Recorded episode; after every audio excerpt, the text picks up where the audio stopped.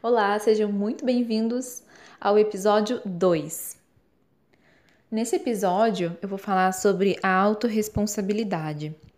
Essa foi uma das primeiras coisas que eu me deparei quando eu entrei nesse mundo, que foi olhar para mim e entender que tudo aquilo que eu tenho hoje, tudo, absolutamente tudo, é, tem assim uma ligação total comigo, com meu, os meus pensamentos, com a forma que eu enxergo o mundo, com as minhas palavras, com as minhas ações e principalmente com as minhas emoções. Esse não é um assunto muito aceito, ou no caso, aceito muito facilmente, porque para muitas pessoas não faz sentido.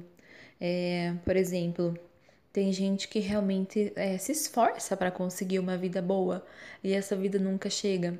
Então, você olhar para essa pessoa e falar: olha só, você está é, nessa vida que você tem hoje porque você quis assim, porque você escolheu assim.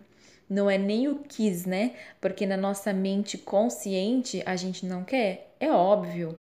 Tanto que se você está trabalhando, se você está se esforçando, é porque você quer conscientemente uma vida melhor. Então, quando ela escuta que é responsabilidade dela, né, que ela não tem uma vida tranquila ou a vida que ela tanto quer, por responsabilidade dela, porque ela está escolhendo isso, realmente para ela é um parece um absurdo ouvir uma coisa dessa.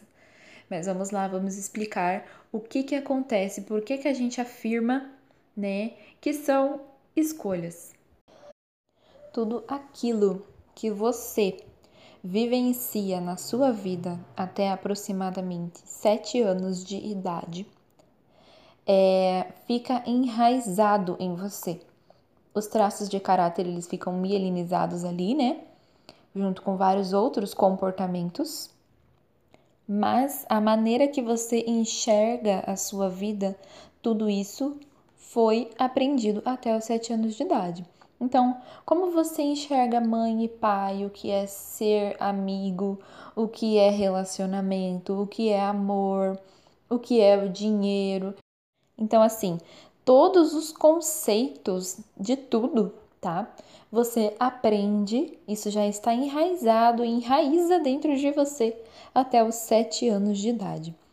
E desde então, tudo é repetição.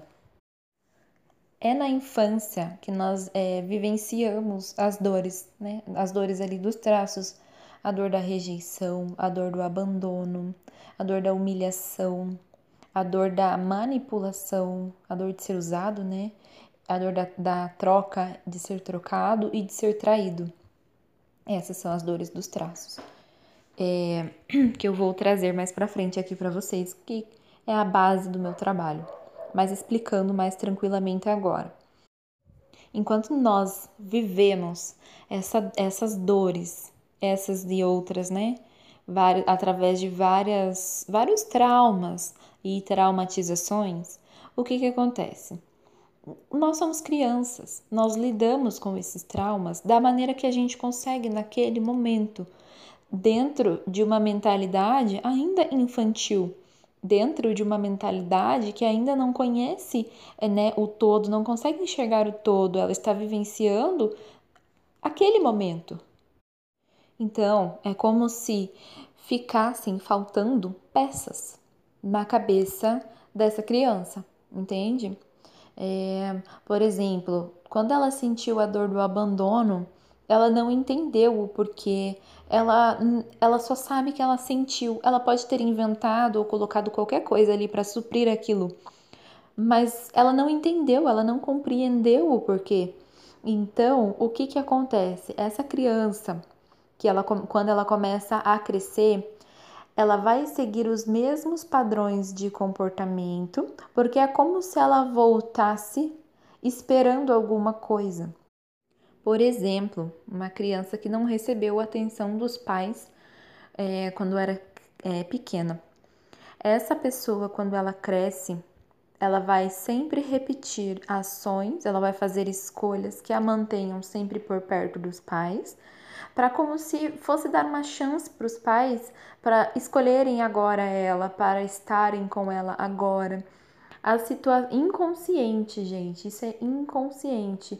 Lá atrás ficou um buraco, lá atrás aconteceu um problema que não foi resolvido, entende? Não tinha um adulto ali para resolver aquele problema para aquela criança, e mesmo que tivesse um adulto, é, a criança teve a percepção dela, entende? Às vezes ela não falou, as... gente, muita coisa pode acontecer mas sim, não tirando a responsabilidade dos pais. Por isso que é tão importante estar sempre prestando atenção às fases da criança, ao comportamento da criança, aprender a ser mãe e pai, sabe? Para realmente evitar esse tipo de trauma, evitar esse, essas consequências na vida da pessoa. Mas ok, vamos voltar. Ficou um buraco, entende? Essa criança precisa de respostas, ela precisa dessa atenção, e ela não tem. Então isso ficou tão dentro dela que quando ela começa a crescer, ela faz escolhas inconscientes, tá? Para ela sempre permanecer perto dos pais ou para que aquela necessidade seja enfim suprida. É como se ela estivesse dando chances para que isso enfim comece a acontecer, para que isso enfim aconteça. Faz sentido? E é claro, gente, existem muitas possibilidades, existem assim é, muitas situações que fazem com que a gente queira voltar. Existem muitos porquês.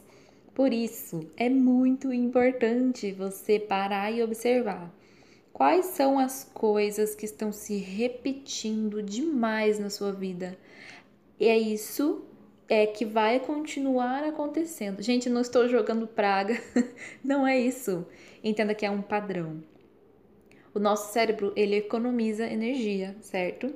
E ele também faz é, essas escolhas para nos proteger do novo, porque tudo que é novo o ser humano tem medo, né? A gente tem medo das coisas que são novas, novo do é, medo do desconhecido. Por que, que o seu cérebro, que já aprende, que assim, agora ele economiza né, energia, ele já faz as coisas no automático, ele já sabe o caminho que ele tem que seguir e ele faz isso lindamente, bonito, sabe? Ele faz assim, ó, alegre, faz as escolhas, né? Vamos, vamos brincar aqui, tipo, como se ele estivesse acertando. Nossa, eu já sei o meu caminho, eu já sei o que eu tenho que fazer. Vou lá e faça mesmo o mesmo estilo de escolha. E ele já, em fazendo isso, ele ainda está economizando energia e ainda te protegendo do que é desconhecido, do que você não tem controle. Pensa que coisa boa, entende? É uma coisa automática, o nosso cérebro faz isso. Então, qual que é a questão? É você entender quais são os sentimentos que estão te mantendo, quais são as emoções que fazem com que você queira voltar, quais são os motivos para você voltar. E também não é só essa questão de você voltar lá atrás para receber algo que você não recebeu ou para consertar algo, né, ou dar chances para que alguém conserte. Isso também é, envolve ganhos que, é, mesmo que, por exemplo, a vida esteja realmente muito ruim, mas você está ganhando alguma coisa com isso que faz com que você não saia dali. Você faz questão inconsciente de continuar, por quê? Porque aquela situação te traz algum tipo de benefício, tá? Como assim? Vou dar um exemplo. Uma pessoa que quando criança não recebia muito a atenção dos pais, ou ela até recebia, né? Talvez os pais até davam atenção, mas não o suficiente, né? Ou não o quanto essa criança gostaria que recebesse. Então, essa criança ficou doente uma vez, né? E ok, ali os pais, né, deram bastante atenção, cuidaram, desenvolveram todo uma rotina ali, né, de, de cuidados com ela e etc. Ok. Aí passou o tempo, depois que a criança sarou, os pais voltaram à sua rotina normal e continuaram dando aquela atenção antiga que eles davam para ela. Essa criança vai, fica doente de novo e os pais vão e mudam de novo a vida por ela, né?